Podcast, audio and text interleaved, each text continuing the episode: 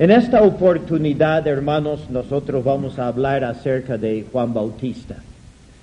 Nosotros estamos hablando de Jesús. El estudio que estamos haciendo se llama Dios hecho hombre. Y Juan Bautista no es Dios hecho hombre. Pero cuando nosotros vemos la historia de Jesús, los cuatro evangelios gastan un buen tiempo hablando de Juan Bautista. O sea que los cuatro evangelios relatan a Juan Bautista en cuanto a su relación con Jesucristo. Entonces creo que si vamos a entender bien la misión del Señor Jesucristo, es bueno que también estudiemos a Juan Bautista y sepamos quién es él, cuál era su misión, por qué fue enviado. Y quizá podríamos decir, hermanos, antes de entrar en mucho detalle acá, que Juan Bautista viene a ser el quien hace un nexo entre el antiguo pacto y el nuevo pacto. Han habido 400 años de silencio. Dios no había anunciado su palabra a través de los profetas, no tenemos nada escrito de la palabra de Dios durante estos 400 años eh, después de que Malaquías escribiera. ¿No? Entonces pasaron 400 años y en esto ya había una expectativa de que iba a venir el Salvador. La esperanza de que pronto aparecería aquel quien iba a librar a Israel de su esclavitud.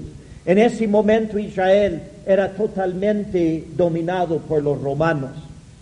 No, y entonces ellos esperaban con ansias la llegada del Mesías. No lo entendían todavía en este momento como aquel quien iba a redimir a los hombres de sus pecados, sino pensaban más que nada de la libertad política, que ellos ya serían un pueblo libre, que Él establecería un reino perfecto, un reino santo. Esto sí, esperaban el pueblo, esperaba el pueblo de Israel. Pero realmente no lo vieron en ese momento como el Cordero de Dios que quita el pecado del mundo. No se dieron cuenta de que había la necesidad de volver sus corazones a Dios, ser limpiados interiormente para que el reino de Dios se podría establecer en sus corazones. Entonces, por este motivo, Dios manda un precursor, uno quien vaya delante del Señor Jesucristo para preparar el camino de Él. Y quiero, hermanos, que veamos algunas cosas, primeramente en el Evangelio de Juan y el capítulo 1,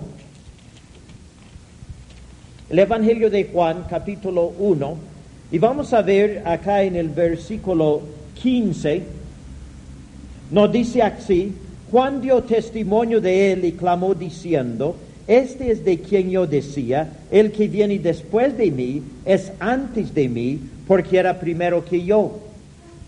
Porque de su plenitud tomamos todos y gracia sobre gracia. Pues la ley por medio de Moisés fue dada, pero la gracia y la verdad vinieron por medio de Jesucristo. O sea que vemos dos pactos acá. El primero es el pacto de la ley. Juan Bautista es el último profeta de la ley. O sea, es el único, el último que viene anunciando a la gente de que necesitan ellos ya volverse a la ley de Dios cumplir esta ley, ser el pueblo especial de Dios, para que viniera el reino del Señor Jesucristo. Y a la vez anuncia la venida de la gracia por medio del Señor Jesucristo. Anuncia de que va a haber gracia sobre gracia en aquel que, quien inmediatamente iba a aparecer. Entonces vemos a él como un inter bueno, en un tiempo de transición, podríamos decir, entre la ley y la gracia. Quiero que veamos, hermanos, en el Evangelio de Lucas y el capítulo 16. Y vamos a ver acá el versículo 16. Lucas 16, 16. Dice así, la ley y los profetas eran hasta Juan.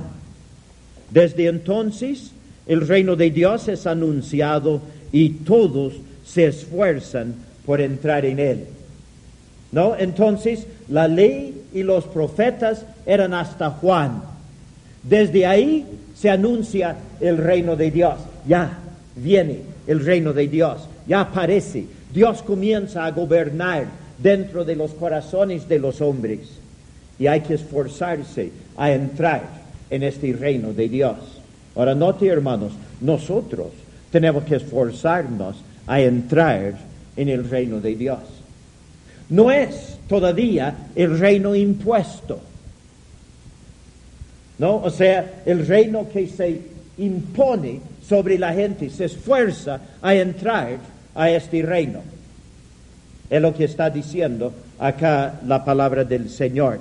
Ahora, hay más que vamos a ver sobre este asunto más adelante, pero quiero, hermanos, que también hagamos un pequeño repaso de las cosas que hemos visto comparando a nuestro Señor Jesucristo con Juan Bautista. Primeramente, también acá en el Evangelio de Juan, y el capítulo 1, versículo 6, dice así, hubo un hombre enviado de Dios, el cual se llamaba Juan. ¿Quién era Juan?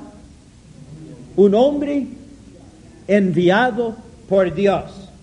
En el versículo 1, ¿quién es el verbo? Dice, en el principio era el verbo y el verbo era con Dios y el verbo era Dios. Entonces, ¿qué es lo que vemos acá, hermanos? Juan es un hombre enviado por Dios. ¿Quién es el verbo? Es Dios. Juan va a preparar el camino de Dios, quien viene a este mundo haciéndose carne. Juan es un hombre enviado por Dios. En el versículo 7 vemos a Juan otra vez.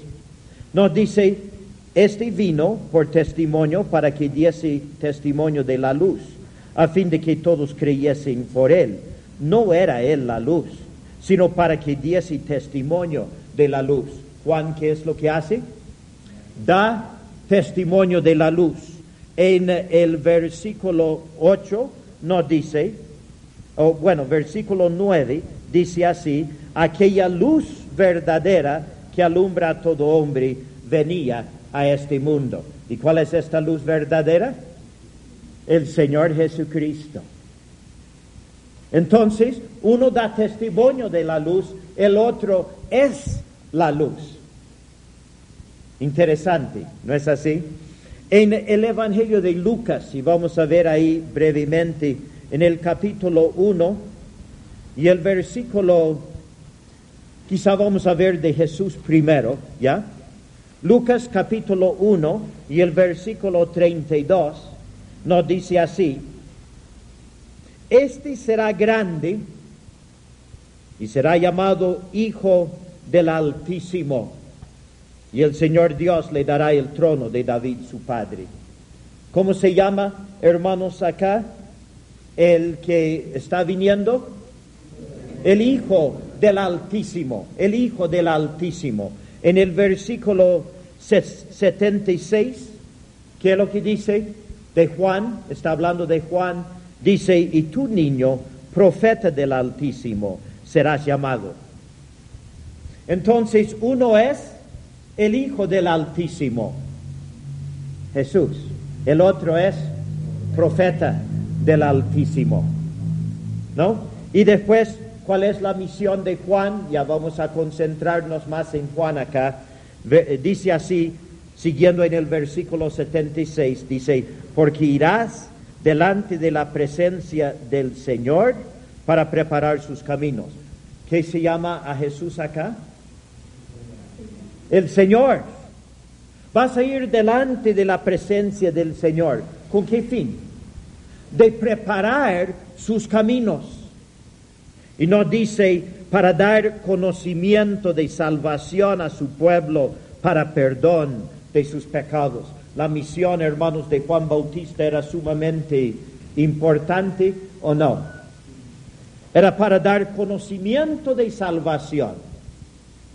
O sea que, hermanos, Juan podía dar salvación. No, pero podía dar conocimiento de salvación, preparando los caminos del Señor. Y era para el perdón de pecados del pueblo de Dios. ¿No es así? Para el perdón de sus pecados. Entonces vemos acá, hermanos, algo introduciendo la vida de este hombre Juan. Ahora vamos a verlo, hermanos, cuando ya él aparece en la escena. Vamos a verlo en el Evangelio de Lucas y el capítulo 3. Lucas capítulo 3 y el versículo 1. Y creo que nos conviene, hermanos, quizá leer esta porción.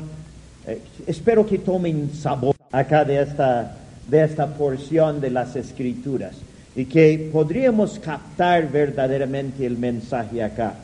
Del versículo 1 dice, en el año decimoquinto del imperio de Tiberio César, siendo gobernador de Judea Poncio Pilato, y Herodes tetrarca de Galilea, y su hermano Felipe tetrarca de Iturea y de la provincia de Traconite, y Lisanias tetrarca de Abilinia, y siendo sumos sacerdotes, Anás y Caifás, vino palabra de Dios a Juan, hijo de Zacarías, en el desierto.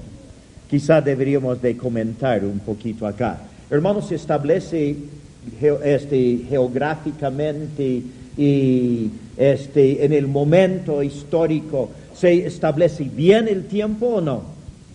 Se establece bien el tiempo. Y se puede buscar en la historia, hermanos, en el tiempo de hoy, hay libros que confirman de que estas personas han sido eh, podríamos decir, gobernadores, eh, este, imperadores, sumos sacerdotes, han sido durante este tiempo todos juntos. O sea, tenemos un relato histórico, hermano. No estamos inventando una historia, sino tenemos un relato histórico. Y entonces vemos de que aparece, vino palabra de Dios a Juan, hijo de Zacarías. ¿Dónde? en el desierto. ¿Dónde solía estar Juan? En el desierto, una vez que saliera de su casa, de la necesidad del cuidado de sus padres. Entonces, ¿dónde va él? Va al desierto. Allá está, nos dice en el Evangelio de Lucas, o perdón, el Evangelio de Mateo, que en el desierto su comida era qué? Su comida nos dice que era langostas y miel silvestre. O sea, comía lo que podía encontrar en el desierto. Nos dice de que él se vestía de pelo de camello y tenía un cinto de cuero alrededor de sus lomos. O sea que era un hombre del campo, no era un hombre de las ciudades, no era un hombre de las escuelas de los hombres, no era un hombre que tenía una palabra que él había aprendido de otros sino era un hombre que había estado en el desierto, pero que también había estado donde? En la presencia de Dios. Y vino la palabra de Dios a este hombre rudo, podríamos nosotros decir, ¿no? Y le viene la palabra de Dios y comienza a anunciar este mensaje que Dios había puesto en su corazón. Versículo 3. Dice, y él fue por toda la región contigua al Jordán predicando el bautismo del arrepentimiento para perdón de pecados, como está escrito en el libro de las palabras del profeta Isaías, que dice, voz del que clama en el desierto, preparad el camino del Señor, enderezad sus sendas, todo valle se rellenará y se bajará todo monte y collado, los caminos torcidos serán enderezados y los caminos ásperos allanados, y verá toda la carne la salvación de Dios. Y decía a las multitudes que salían para ser bautizadas por él, oh generación de víboras, ¿quién os enseñó a huir de la ira venidera? Haced pues frutos dignos de arrepentimiento y no comencéis a decir dentro de vosotros mismos, tenemos a Abraham por padre. Porque os digo que Dios puede levantar hijos a Abraham aún de estas piedras. Y ya también el hacha está puesta a la raíz de los árboles. Por tanto, todo árbol que no da buen fruto se corta y se echa en el fuego. Y la gente le preguntaba diciendo, entonces, ¿qué haremos? Y respondiendo les dijo, el que tiene dos túnicas, dé al que no tiene. Y el que tiene que comer, haga lo mismo.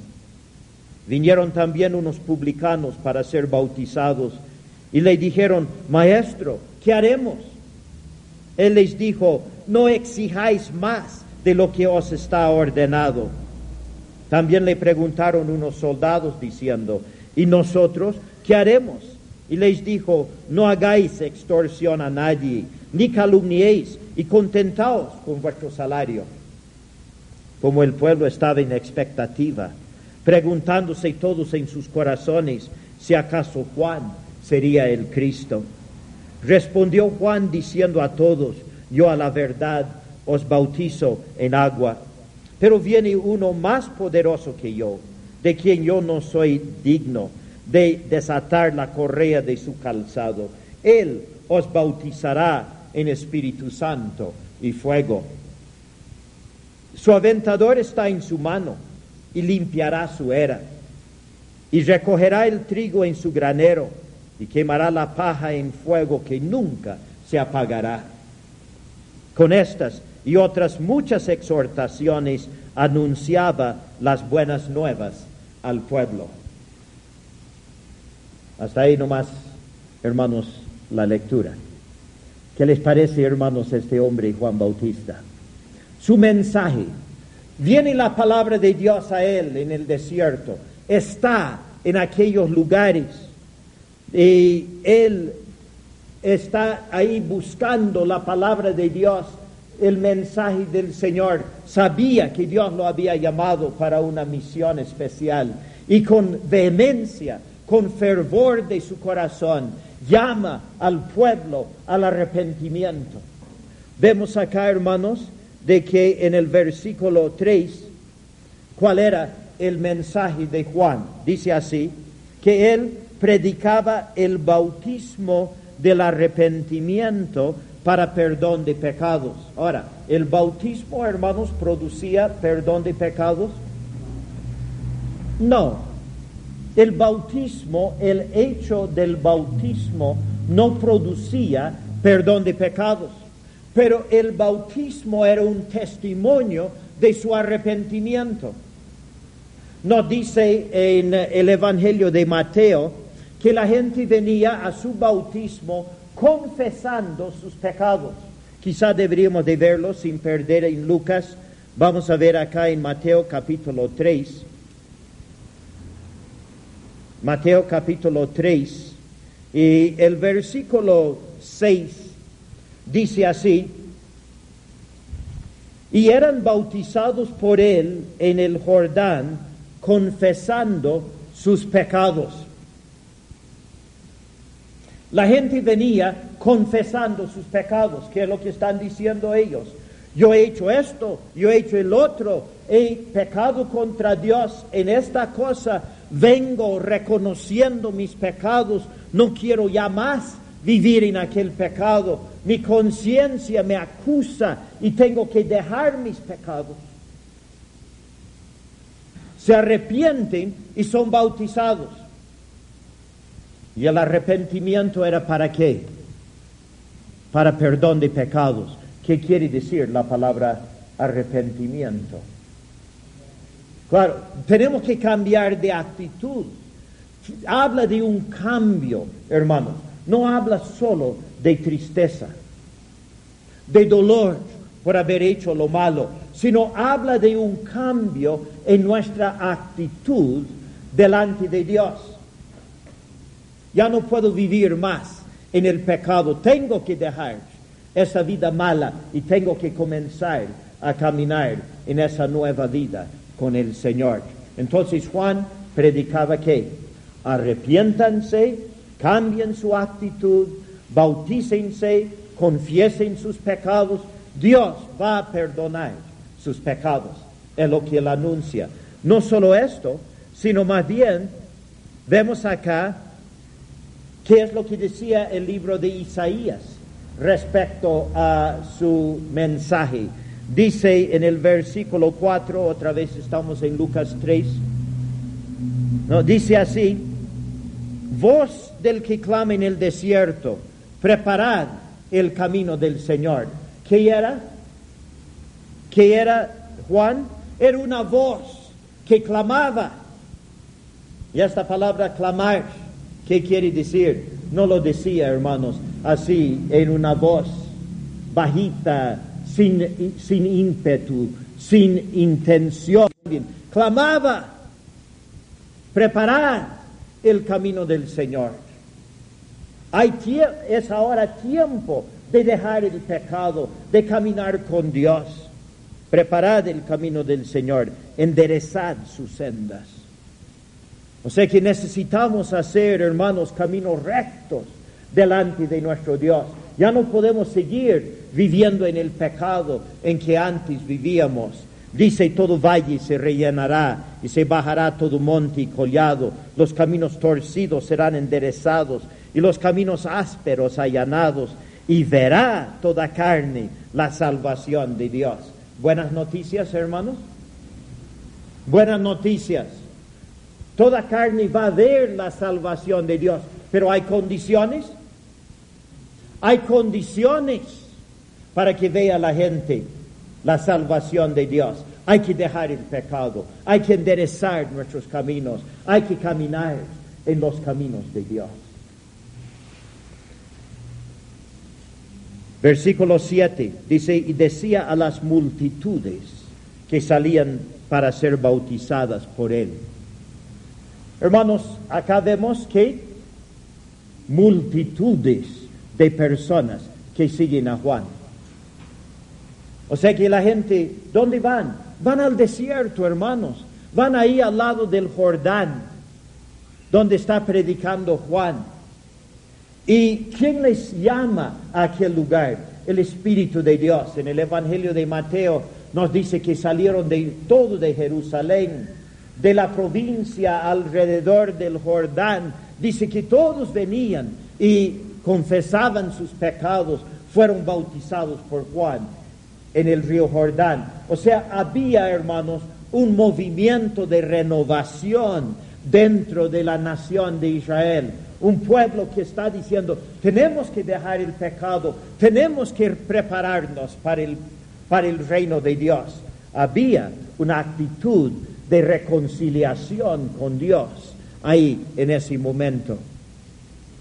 Y nos dice acá eh, siguiendo en la lectura en el versículo 7, que él decía a las multitudes, oh generación de víboras, ¿quién os enseñó a huir de la ira venidera? Que es lo que viene, hermanos, para los que no se arrepienten. Viene la ira venidera, Dios va a destruir a sus enemigos. Pero ¿qué es lo que decía la gente? La gente decía, versículo 8, Dice, tenemos a Abraham por padre.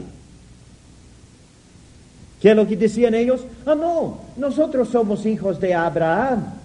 Las promesas de Dios son, y van a relatarlos, de que de Abraham va a venir bendición a las naciones de toda la tierra. O sea, creían ellos de que por su descendencia de Abraham iban a ser salvos.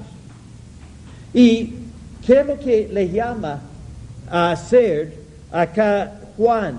Dice, hagan frutos dignos de arrepentimiento. No comiencen a decir dentro de ustedes, tenemos a Abraham por padre. Dios puede levantar hijos a Abraham aún de estas piedras. ¿Qué es lo que está diciendo, hermanos? No porque estamos en la iglesia. No por eso nosotros vamos a estar delante de Dios bien. Nosotros necesitamos un cambio total en nuestra forma de pensar, en nuestra forma de actuar. Tenemos que dejar a un lado el pecado. Tenemos que vivir en la expectativa de que Cristo Jesús nos va a llenar con su presencia, su salvación, su perdón. Y no basta pertenecer a un grupo religioso. A veces predicamos la palabra de Dios y uno dice, ah, no, pero yo tengo mi religión. No, esto es lo que muchas veces dicen a nosotros, yo tengo mi religión. Ah, eso no es lo que estamos hablando nosotros. Nosotros estamos diciendo, hay que reconciliarse con Dios. Y para esto tenemos que dejar el pecado. Para esto tenemos que enderezar nuestros caminos. Nuestra vida, hermanos, tiene que ser otra, distinta a lo que era antes, cuando no teníamos el temor de Dios en nuestras vidas. Hermanos, no digan, he sido bautizado, o yo asisto a la iglesia, o yo hago esto, o yo hago el otro. No, hay necesidad de un cambio total en sus vidas. Y si no, ¿qué? La ira de Dios va a venir sobre ustedes. Qué terrible será la ira de Dios. ¿No? Qué terrible. Si Dios es perfecto en todo, si es perfectamente santo, si es todopoderoso, entonces, hermanos, su ira de Dios será una ira absoluta. Sería terrible caer bajo la ira de Dios. Juan dice, huyan de la ira de Dios, escápense de la ira de Dios. ¿Cómo vamos a escaparnos de la ira de Dios, hermanos? Que es lo que decía Juan a la gente, arrepiéntanse, hagan las obras dignas de arrepentimiento. No comiencen a decir, tengo a Abraham por padre. Dios puede levantar hijos a Abraham, aún de las piedras. No dice en el versículo 9, y ya también el hacha está puesta a la raíz de los árboles. Por tanto, todo árbol que no da buen fruto se corta y se echa en el fuego. ¿Qué es lo que está diciendo? Mira, si no das el buen fruto, si tu vida no produce aquellos frutos que Dios produce dentro de nuestras vidas, vas a ser cortado, vas a ser echado en el fuego. Si viene el reino de Dios, hermanos, Jesucristo va a reinar en justicia. Entonces, ¿qué necesita, hermanos? Necesita de que nosotros andemos en esta rectitud de vida, en esta obediencia al Señor Jesucristo, y que no nos encuentre, hermanos, entre los pecadores. ¿Se acuerda cuando habla de la segunda venida del Señor Jesucristo, hermanos? Viene en su caballo blanco, nos dice las escrituras. Hay una espada aguda de dos filos que sale de su boca. Las naciones, los ejércitos de las naciones serán reunidas. Y entonces nos dice ahí que el Señor Jesucristo los destruirá con la espada que sale de su boca. Y nos dice de que va a venir la sangre y nos dice hasta el freno de los caballos. ¿Quiénes son? Son aquellos hermanos que no se han arrepentido, no han hecho las obras dignas de arrepentimiento. El hacha está puesta a la raíz de los árboles, que seamos nosotros los árboles que agradan a nuestro Dios. La gente, hermanos, que ha sentido ha sentido temor. Ha dicho, sí, vamos a arrepentirnos, vamos a buscar a Dios. Ah, pero Juan dice, cuidado, son una generación de víboras. Es exterior, ustedes son engañosos, por un momento se arrepienten y después se vuelven a hacer la misma cosa otra vez. Cuidado, que sea real, que su vida realmente se encamine en los caminos de Dios versículo 10, y la gente le preguntaba diciendo, entonces, ¿qué haremos? Y respondiendo les dijo, el que tiene dos túnicas, de al que no tiene. Y el que tiene que comer, haga lo mismo. ¿Qué es lo que está diciendo, hermanos? no vivan egoístamente. No vivan para sí mismos. Vivan para el bien de los demás. Ustedes tienen, hay otros que no tienen.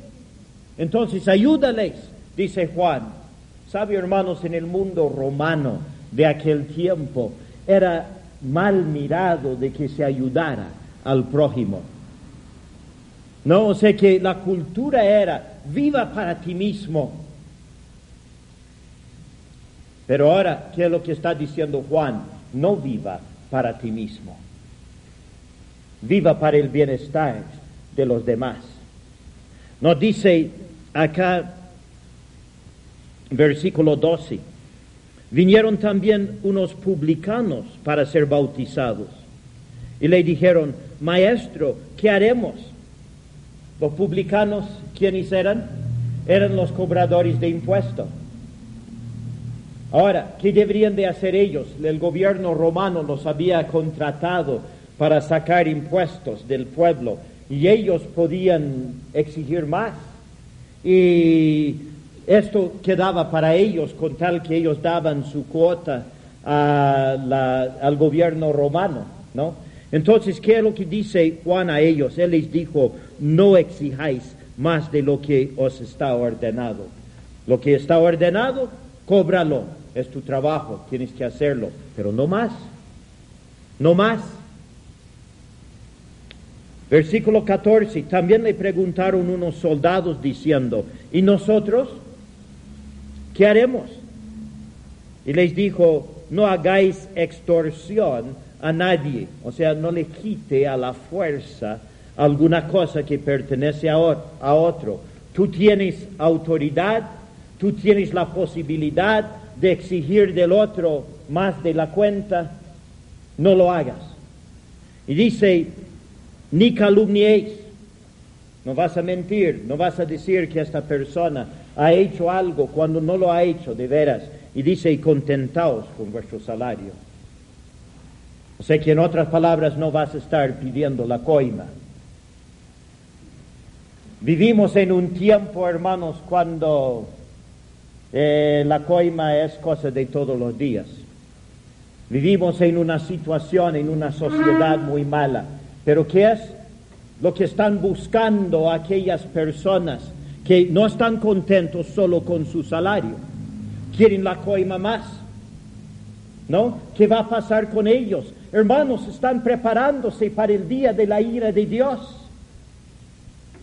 La ira de Dios va a caer sobre ellos.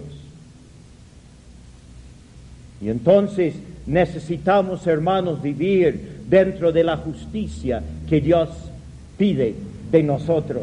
Ahora, acá tenemos tres grupos, ¿no? El pueblo en general, tenemos también los publicanos y tenemos los soldados. ¿Qué diría Juan Bautista a nosotros hoy día? Si nosotros le preguntamos, ¿qué haremos? ¿Qué nos diría él? ¿Cuáles son tus pecados? ¿En qué has ofendido a Dios? ¿En qué has engañado a tu prójimo?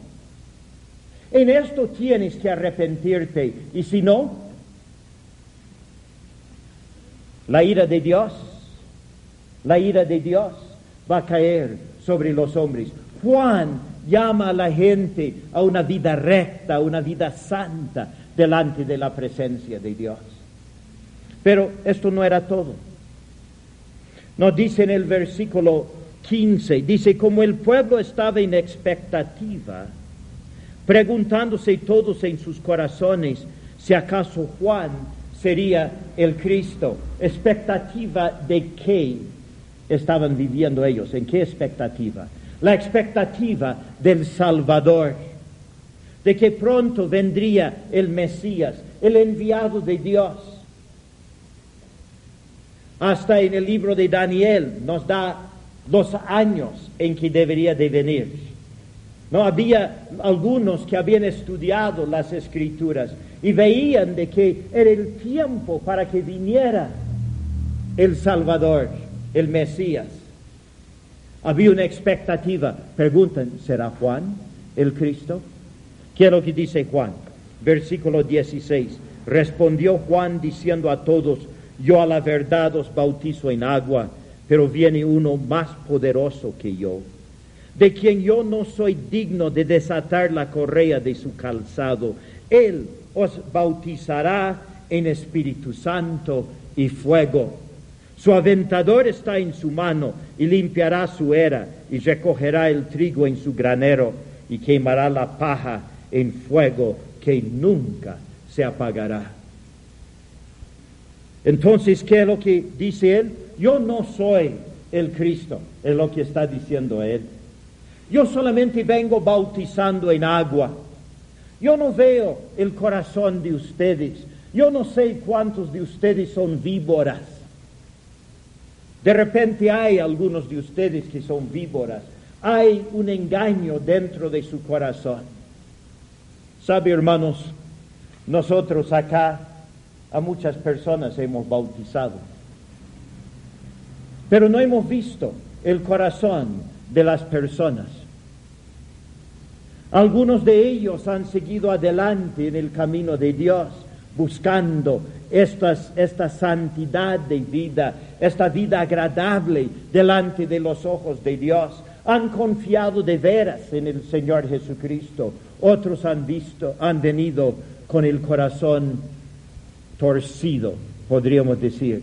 Otros han venido, han durado un poco de tiempo y después se han vuelto atrás otra vez a aquella vida de pecado. No han vivido en santidad de vida delante del Señor. Nosotros, hermanos, no tenemos cómo saber.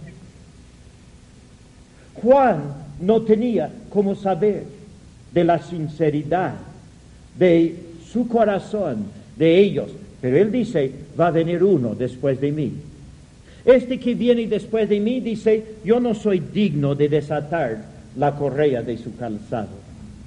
¿Qué está diciendo? En aquel tiempo, hermanos, eh, cuando venía una persona a la casa a visitar, venía el siervo de la casa, el esclavo, y él desataba las correas del calzado del quien había venido y le lavaba los pies, dándole bienvenida. Pero Juan dice, no soy ni digno de desatar la correa del calzado del Señor Jesucristo. Él es tanto más que yo. ¿Se acuerda lo que hemos dicho al principio de este estudio? ¿No? ¿Quién es Juan? Un hombre enviado por Dios. ¿Quién es Jesucristo? Es el Dios eterno. Dios mismo estaba viniendo. Juan decía, cuando Él viene, yo no soy digno de desatar la correa de su calzado. Él, ¿qué es lo que va a hacer? Él les va a bautizar en el Espíritu Santo y en fuego. Él conoce su corazón. Él sabe lo que hay dentro de cada uno. Él a los que son sinceros, los que se arrepienten de veras, los que ponen su fe en Jesucristo de veras, ¿qué es lo que viene a ellos? Viene el Espíritu Santo para llenar sus vidas de ellos. Y viene también el fuego. Y algunas personas dan a entender de que este fuego, hermanos, es el fuego del juicio para aquellos quienes no han recibido a Jesucristo con sinceridad en su corazón. Note el siguiente versículo. Dice, su aventador está en su mano. Y limpiará su era y recogerá el trigo en su granero y quemará la paja en fuego que nunca se apagará. ¿Qué eres, hermanos? ¿Eres trigo o eres paja? ¿Eres trigo o eres paja? ¿Eres sincero en tu búsqueda de Dios, en tu arrepentimiento? ¿Has dejado tus pecados? ¿Has puesto tu, fe en el Señor Jesucristo de veras? Irás al granero eres falso, su vida va a ser quemado en el fuego, porque Él conoce lo más íntimo de nuestros corazones. Hermanos, esta es la predicación de Juan Bautista. Dice, con esta y muchas otras palabras, anunciaba las buenas noticias al pueblo. ¿Ya? Buenas noticias. Para él quien se, de veras se arrepiente, hay buenas noticias. Verá toda carne la salvación de Dios. ¿Se acuerda lo que hemos leído? Hay uno quien va a dar su Espíritu Santo en nuestros corazones para que este Espíritu de Dios nos guarde dentro de los caminos del Señor. Entonces, hermanos, necesitamos poner nuestra confianza en el Señor Jesucristo, aquel a quien anunció Juan. Ahora, quiero, hermanos, que pasemos rápidamente al Evangelio de Juan y el capítulo 1 y vamos a seguir leyendo acerca de Juan Bautista. Juan capítulo 1 y vamos a ver desde el versículo 19. Dice, este es el testimonio de Juan cuando los judíos enviaron de Jerusalén sacerdotes y levitas para que le preguntasen, ¿tú quién eres? Confesó y no negó, sino confesó, yo no soy el Cristo.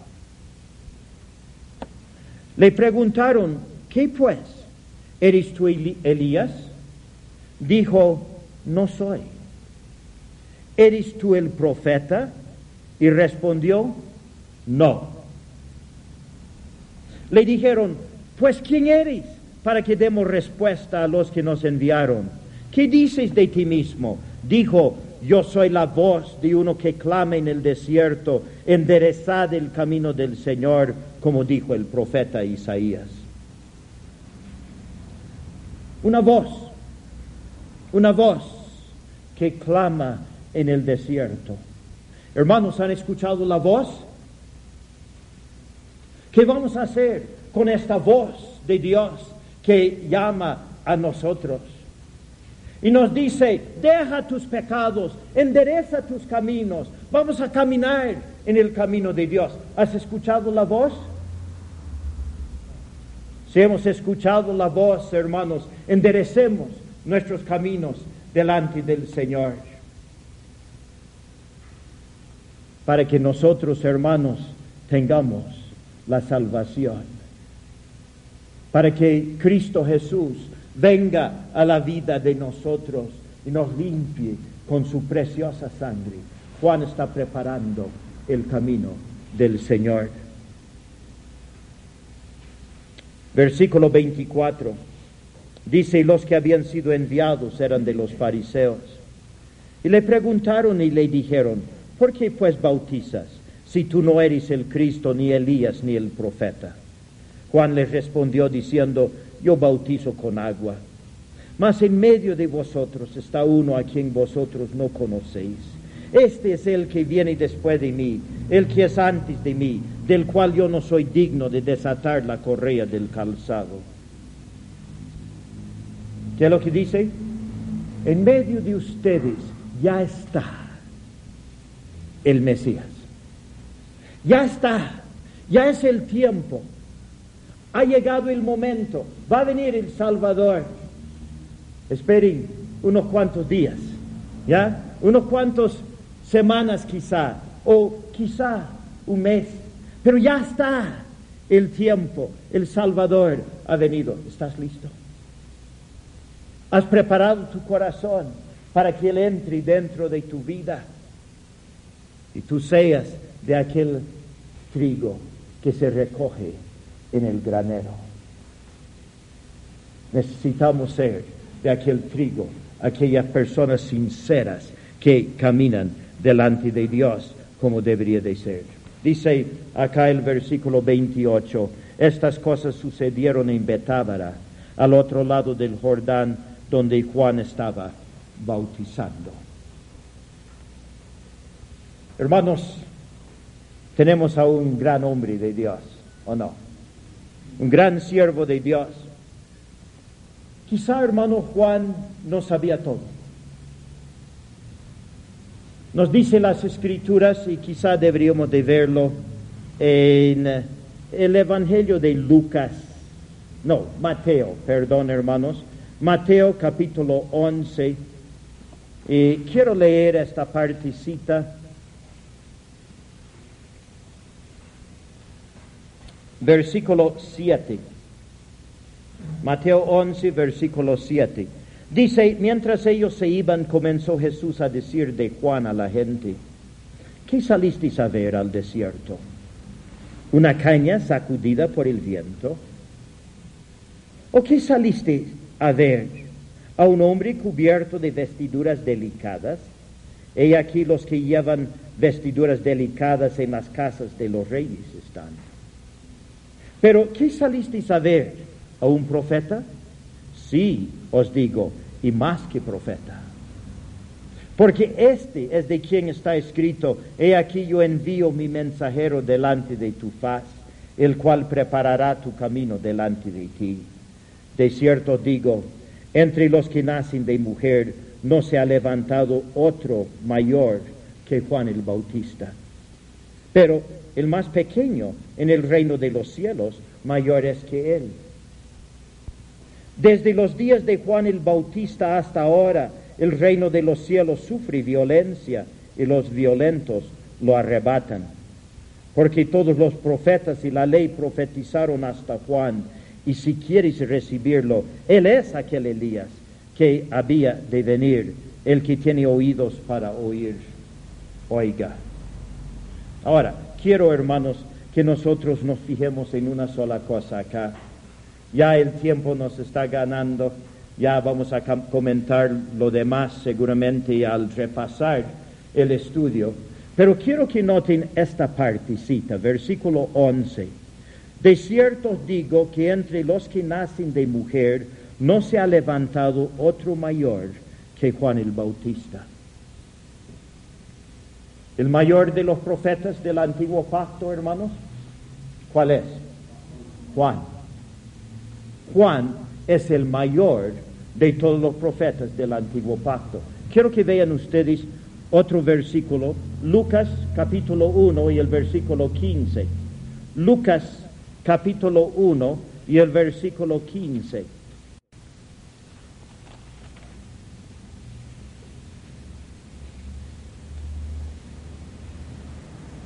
Acá se está anunciando el nacimiento de Juan y quizá deberíamos de leer del versículo 14. Dice, y tendrás gozo y alegría, y muchos se regocijarán de su nacimiento, porque será grande delante de Dios. ¿Quién es este Juan? Es uno que es grande delante de Dios. De todos los hombres hermanos que han nacido de mujer, no hay otro más grande que Juan Bautista. Es más grande que Moisés, es más grande que Abraham, ¿ya? Es más grande que, la, que este, cualquiera de aquellos que habían nacido eh, antes de él. Hermanos, ¿dónde predicaba Juan? En el desierto. ¿De quién había aprendido su grandeza? ¿De Dios? Lo había recibido de Dios. Estaba en la expectativa de que Dios iba a llenar su vida. Es uno quien es grande delante de Dios. Pero, ¿qué es lo que hemos visto ahí en Mateo 11, 11? Dice, pero el más pequeño en el reino de los cielos, mayor es que él. ¿Sabía, hermanos, que en el nuevo pacto tenemos más de lo que tenía Juan? Usted, hermano, ha sido adoptado dentro de la familia de Dios por fe en Jesucristo. Usted, hermano, cuando muere, ¿qué pasa con su alma? Va de frente a la presencia de Dios. Juan todavía tenía que esperar, hermanos. Tenía que esperar hasta que Jesucristo habría muerto en aquella cruz y resucitado para abrir la puerta para que entren allá a la presencia de Dios. Él miraba de antemano el Cordero de Dios que iba, a venir. Nosotros miramos hacia atrás, hermanos. Aquel quien ya pagó el precio de nuestros pecados. En aquel tiempo todavía estaba el velo que separaba el lugar santo del lugar santísimo. En aquel tiempo Juan, como sacerdote, porque era hijo de sacerdote, él podía venir hasta el velo y ahí nomás tenía que parar. Y nosotros, hermanos, nosotros tenemos acceso a la presencia de Dios por la sangre de Jesucristo. De modo de que ahora, hermanos, nosotros que estamos en el reino de Dios, por medio de Jesucristo, por medio de lo que Él ha hecho, nosotros tenemos entrada delante de Dios. Hermanos, nosotros, aunque pequeños, por Jesucristo somos más grandes que Juan Bautista. Piensen en los privilegios que tenemos nosotros en la gracia. ¿Se acuerda lo que anunciaba Juan de Jesús? Por él viene gracia sobre gracia. La ley vino por medio de Moisés, la gracia y la verdad por medio de Jesucristo. Que dice Juan, yo no soy digno de desatar la correa de su calzado del Señor Jesús, pero Él se ha, se ha dado, ha derramado su sangre por nosotros en aquella cruz, ha resucitado de los muertos, está sentado a la diestra de Dios Padre, recibe a los que vienen por fe a Él. Y si nosotros hacemos caso a Juan Bautista y nosotros decimos, sí, dejo mis pecados para caminar con Dios, tenemos por Jesús, por fe en Él, perdón de pecados y herencia entre los santificados. Que Dios nos ayude, hermanos, a creer. Que Dios, hermanos, los bendiga.